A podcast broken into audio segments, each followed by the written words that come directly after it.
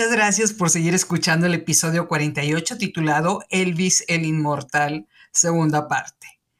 Verdaderamente, esta película da para un tercer episodio, pero bueno, vamos a tener uno adicional para tratar otro tema de mucha relevancia.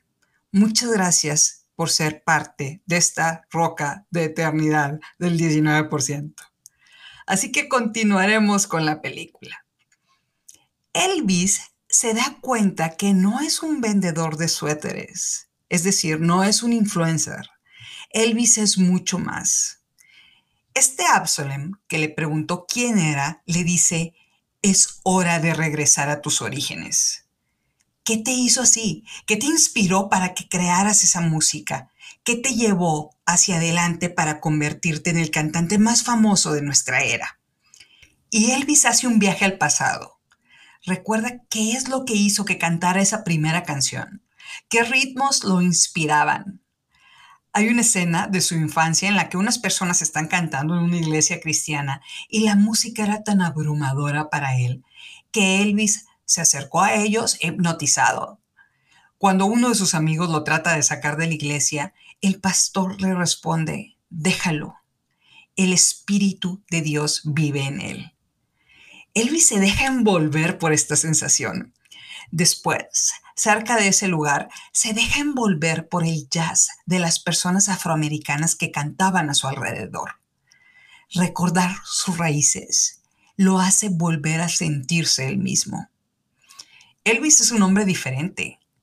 Elvis es el que saca todas nuestras emociones a flote con la música. Solo para ponerlo a nivel cancha, Imaginemos un concierto de Juan Gabriel en el Auditorio Nacional.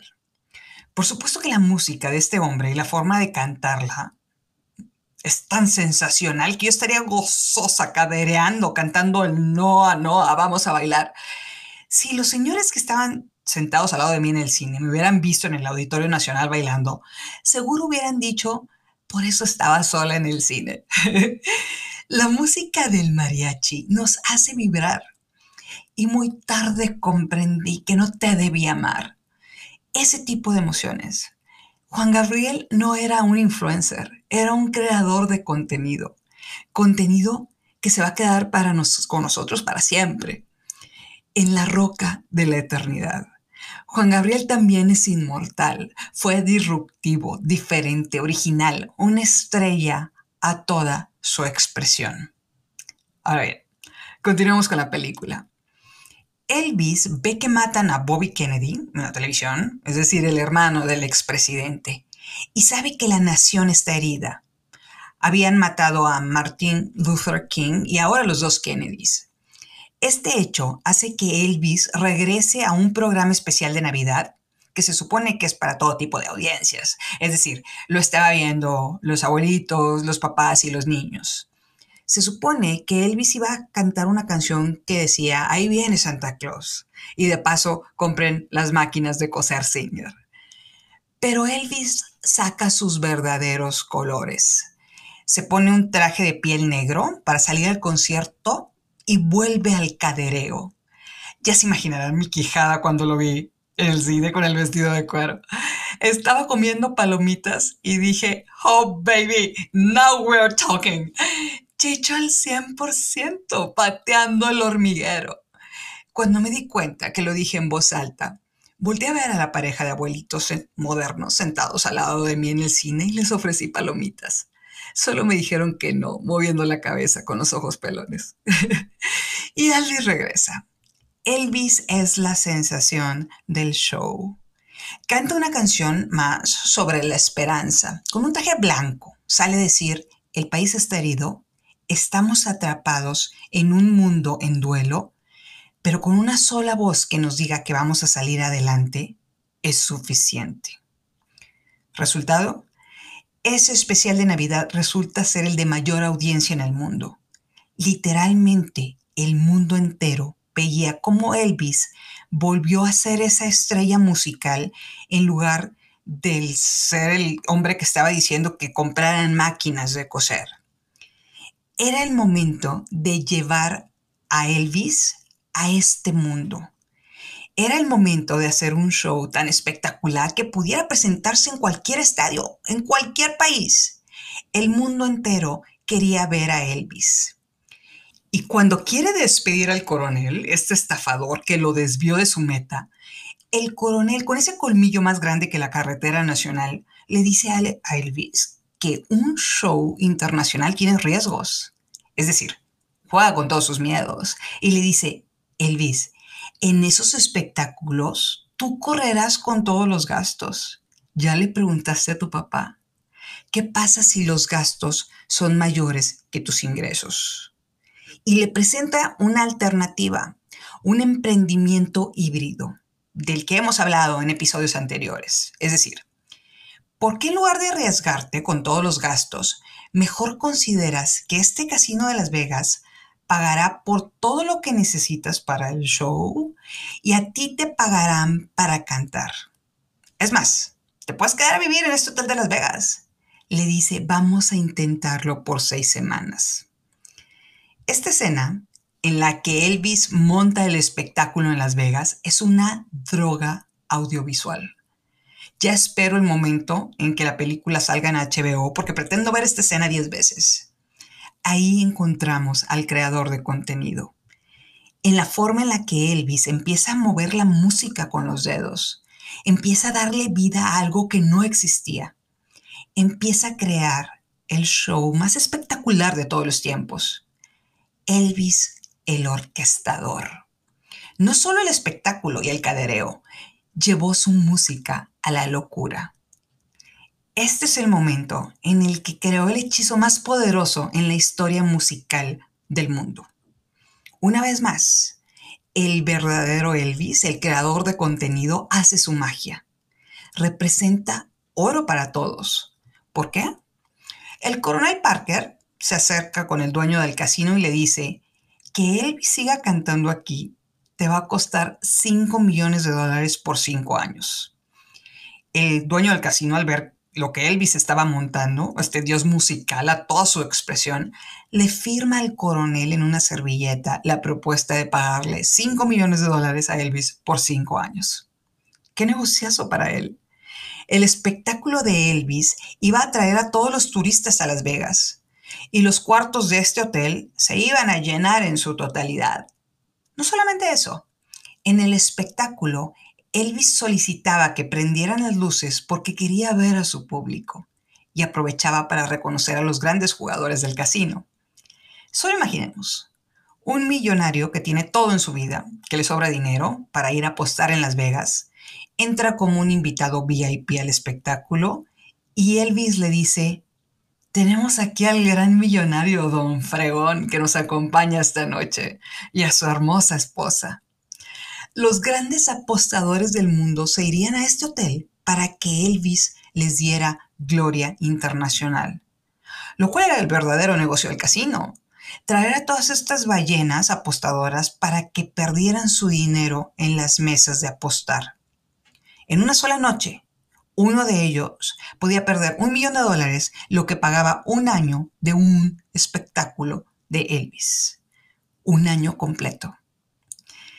Elvis representaba la mina de oro y ahora creando contenido. Aquí va la escena que te deja helada.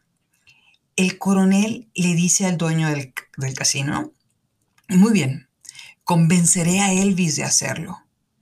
El coronel se iba a quedar con la mitad de ese dinero, pero además le dice al dueño del casino, dime ahora, ¿qué hay para mí?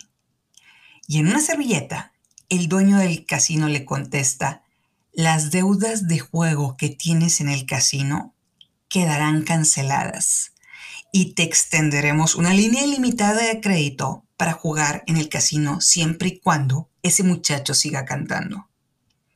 ¿Deudas canceladas? y más línea de crédito para que apuestes. El casino se iba a quedar con todo ese dinero. La casa siempre gana en el largo plazo. Así que prácticamente le ofreció algo que no podía resistir. ¿Por qué? Porque apostar gobernaba la vida del coronel Parker. No era el dinero, era saciar esa hambre que tenía de apostar que lo dominaba sobre cualquier cosa en su vida. el coronel no tenía una meta escrita en un GPS para llegar. Él solo servía a un dueño, las apuestas, por lo que vivía gobernado por ese demonio, el cual solo se iba a sentir satisfecho mientras siguiera apostando. Y la única forma de tener una línea ilimitada de crédito era que ese muchacho siguiera cantando en Las Vegas. Y el coronel, gobernado por la ludopatía, convence a Elvis de quedarse en Las Vegas en ese casino. Parecía un ganar-ganar. Elvis ganaría una fortuna, el hotel ganaría una fortuna, el coronel podía seguir alimentando a su demonio. Pero aquí habría que preguntarse, ¿en comparación a qué? Le pagaban un millón de dólares por un año por cantar en el casino, pero un millón de dólares también le ofrecían en el extranjero por un concierto, una noche de concierto podía tener riesgo, pero aquí entraría un buen administrador a negociar términos con los alemanes o con los japoneses. Pero no. Tenemos a un administrador que prefiere que trabaje todo el año en un casino por esa cantidad de dinero que es suficiente para ser buena, pero no es la mejor oferta sobre la mesa. Y llega el momento en el que Elvis ya no puede. Entra al hospital por una crisis de cansancio le tienen que estar inyectando medicinas para que tenga energía y salga a cantar. Hay una escena en la que Elvis ya no puede. Se cae del cansancio y parece que esta caída lo desconecta de la realidad. Meten su cara en una tina de agua con hielos para reanimarlo. El coronel dice, hagan lo que sea necesario para que siga cantando. Hagan lo que sea necesario para que siga cantando. No es un hombre el que dice eso, ese es el ludópata el que está diciendo eso. Cuando le preguntan al papá de Elvis, el gerente general, qué deben hacer cuando su hijo está tirado en el pasillo, él responde que lo despierten. Y le gira la orden al doctor que lo medique para que pueda seguir con el espectáculo. Te estás muriendo y tu papá responde, inyectenle algo para que pueda salir a cantar. Qué difícil. Y ahí viene una nueva faceta de Elvis el fantasma. El hombre que era víctima de las medicinas, drogas legales, y el doctor que lo acompañaba a todos lados para hacerlo funcional inyectándolo. Para que el minero siguiera sacando oro mientras todos los demás lo monetizaban. La esposa le dice a Elvis que lo va a dejar. Le dice, te di mi vida y no tengo nada más que darte. La respuesta de Elvis fue, cuando tengas 40 y yo tenga 50, estaremos juntos de nuevo. Es decir, déjame ganar suficiente dinero para nosotros y podemos seguir con nuestra vida juntos. Elvis se siente encerrado en una jaula de oro. Y aquí toma una decisión que no sale en la película, pero es muy relevante para este episodio. El coronel lo convence de vender los derechos de su música a una disquera. Es decir, lo convence de vender todo lo que ha creado en su vida por 5 millones de dólares. Por supuesto, la mitad de ese dinero iba a pagar las deudas del coronel. Elvis vende los derechos de todo lo que ha creado en su vida a RCA, la disquera. La razón por la que lo hizo no se sabe, pero podemos deducir que fue el coronel el que lo convenció para hacerlo seguramente tenía deudas de juego que pagar. Hay una frase que Elvis dice al final de la película que es fuertísima. Dice, me siento como un pájaro que no tiene pies. Se la pasa volando, incluso duerme en el viento, porque si aterriza una sola vez, muere. Y este pájaro aterrizó abrumado por una enorme dosis de drogas, ya no podía cantar en el escenario. Se convirtió en el avatar de Elvis. Subió de peso y llegó el momento en el que no se le entendía cuando cantaba. Ya no era un hombre, era solo una imagen que se repetía cada noche arriba del escenario para que todos siguieran ganando dinero. Elvis muere de un paro cardíaco a los 42 años se presume que todos los medicamentos que le daban para que siguiera cantando pudieron influir para que su corazón dejara de funcionar. Y aquí la parte más importante de este episodio. Se calcula que Elvis generó entre 100 millones de dólares y un billón de dólares en su vida como cantante, actor e influencer, lo cual era la cifra más alta de ingresos de cualquier cantante en el mundo. ¿Qué le dejó de herencia a su hija? Una cuenta de cheques con 5 millones de dólares. Que ojalá todos tuviéramos en nuestra chequera una inversión de ese tipo en el corto plazo. Y además la casa que le había comprado a su mamá. Esta propiedad le debía al Estado por impuestos 10 millones de dólares, lo que nos da como resultado neto, la dejó a su hija con una deuda. Todos los derechos sobre su música los tiene RCA, por lo que todo su legado está en manos de terceros. ¿En dónde están los 100 millones o un billón de dólares que generó? Su administrador, el coronel Parker, lo hizo tomar decisiones en base a lo que a él lo gobernaba. El coronel Parker tenía constantes deudas de juego. Vaya, no convenció a Elvis de vender la casa de su mamá porque de eso no iba a comisionar el 50%. Elvis estaba perdido en los medicamentos y una vida llena de excesos.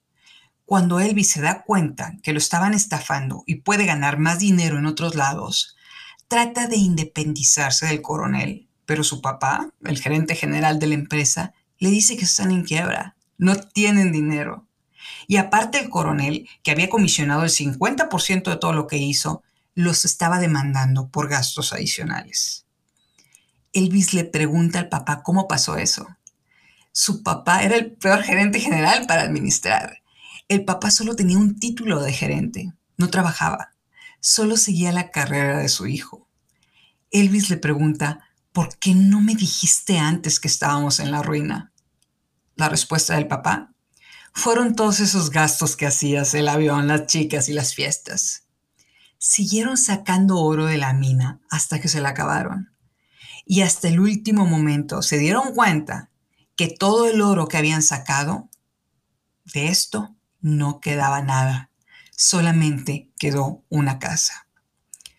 Esta historia pudiera parecer increíble, pero nos rodean casos como estos. Abuelo millonario, padre rico, nieto pobre. El hombre que tenía ahorrado suficiente dinero para comprar una casa, llegó un amigo de un amigo al cual consideran un brillante financiero que encontró un método innovador de invertir, que lo convenció para invertir en criptomonedas y le dijo que con los rendimientos podría comprar no solo una casa, sino la colonia entera. Por supuesto, una vez que el joven brillante engañó a suficientes personas, no lo volvieron a ver. Acabo de leer una noticia de crowdfunding, de lo que hablamos en los primeros episodios del podcast. Es decir, un pool para que inviertas en un negocio internacional de marihuana legal, un negocio que ya es legal en, legal en muchos países. Y muchas personas decidieron invertir en esta plataforma que prometía rendimientos del 60% mensual. Resultado, 100 millones de euros que nadie encuentra porque nadie contesta los teléfonos. No encuentran a las personas que recaudaron este dinero. La mujer que dedica 50% de su sueldo a jugar en las maquinitas. El hombre que decide pagar las cuentas de las borracheras de sus amigos para sentirse poderoso y ganar su aceptación cuando no tiene un empleo bien remunerado y no puede pagar ni siquiera el mínimo de sus tarjetas de crédito el hombre que le compra a su novia bolsas de marca, pero la novia lo abandona cuando no puede pagar una más. La mujer que es a la que mejor le va en su familia y todos recurren a ella para que pida un préstamo en su empresa, para ayudar a la operación de emergencia del amigo del sobrino, porque si le va bien en la vida, es su obligación ayudar al prójimo. El hombre que solo paga el mínimo de sus tarjetas de crédito, y llega el momento en que la deuda es impagable, que su vida ya está dominada por esa deuda. Ya no le quedan alternativas, solo seguir volando sin poder aterrizar. No juzgo, todos tenemos nuestros demonios, pero si nuestra vida está regida por un demonio, es hora de identificarlo, quitarle las riendas y volver a tomar el control de nuestra vida. Y la mejor forma de hacerlo es administrando tus recursos y tu vida. Contengan sus apetitos, amigos míos. y habrán conquistado la naturaleza humana. Frase de Charles Dickens, la cual me encanta porque de eso, se trata, de autodominarse. Si eres la estrella más grande de todos los tiempos y no puedes ser tu jinete, tienes que tener un jinete que te muestre a dónde quieres llegar y te lleve por ese camino. No un jinete que te haga dar vueltas en el mismo casino y cuando te cansas te inyecta una dosis estimulante para que sigas caminando mientras él alimenta a su demonio. De eso hemos hablado en esta temporada, de identidad y de administración, porque en base a esto se rige tu conducta. No es lo mismo que tengas una cuenta de cheques con dinero ahí y en función de eso cotices hacerle a alguien una mega cena, a que tengas tantas deudas que malbaratas tus servicios con tal de que caiga algo de dinero en la cuenta para pagar el mínimo de la tarjeta y puedas seguir gastando. ¿Qué haría una buena administradora? Priscilla Priestley, la ex esposa de Elvis, al ver que lo único que había heredado su hija era una casa y lo que tenía en la chequera no alcanzaba para pagar las deudas, decidió convertir la casa de Elvis en un destino turístico y cobrar por la entrada. Para todos los fans de Elvis que querían ir a ver el lugar en el que vivió y que le compró a su mamá. Priscila, como buena administradora, después de la muerte de su ex esposo, multiplicó por 20 lo poco que Elvis le había dejado a su hija. Y ahora Lisa Marie cuenta con una fortuna personal de 8 ceros en dólares. La casa que le dejó su padre la hizo destino turístico y la convirtió en ocho ceros. Eso es lo que hace una excelente administradora. Ahora, cambiamos la historia por unos minutos. Digamos que quitamos al coronel de la vida de Elvis y ponemos a una administradora, Rottweiler, la cual hace las negociaciones de los contratos, la cual le dice que su activo más valioso es su música esos son los derechos que le debe de dejar a su hija. De todo lo que gana Elvis, la administradora manda la mitad a su cuenta de ahorros y con lo que queda empieza a tomar decisiones. Le dice a Elvis que ya no pueden pagar los gastos de sus amigos. Es pagarle a esos hombres su estilo de vida o poder mantener a su hija. Y hace que Elvis corra a estos hombres. La administradora Rottweiler invita a un segundo doctor a, a examinarlo el cual llega a la conclusión de que están matando a Elvis con tanta medicina. Elvis se va a su casa a descansar con su familia y regresa un par de temporadas al año a Las Vegas y conciertos internacionales después de este descanso.